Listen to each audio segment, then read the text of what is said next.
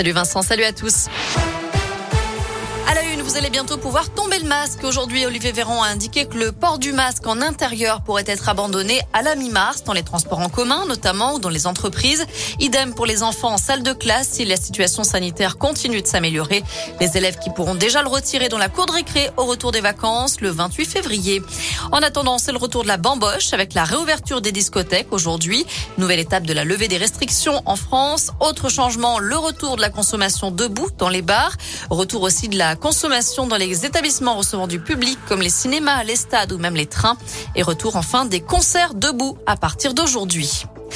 Dans l'un, une macabre découverte la nuit dernière à Saint-Didier d'Ossia, entre Bourg et Mâcon. Le corps sans vie d'un homme de 84 ans a été retrouvé dans une mare proche de son domicile en pleine nuit.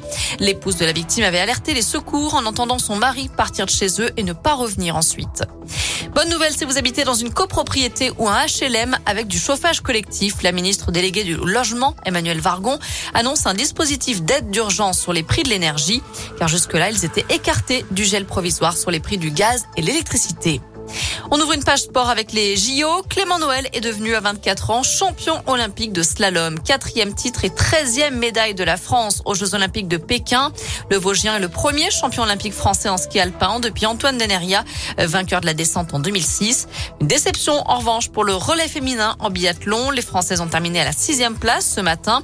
Course remportée par la Suède. Et puis en ski de fond, les Français ont terminé septième et les Françaises dixième. Enfin, ce soir, c'est le coup d'envoi de la 13e édition de Top Chef sur M6, l'une des émissions de cuisine les plus suivies en France, avec un, du changement côté jury cette fois-ci.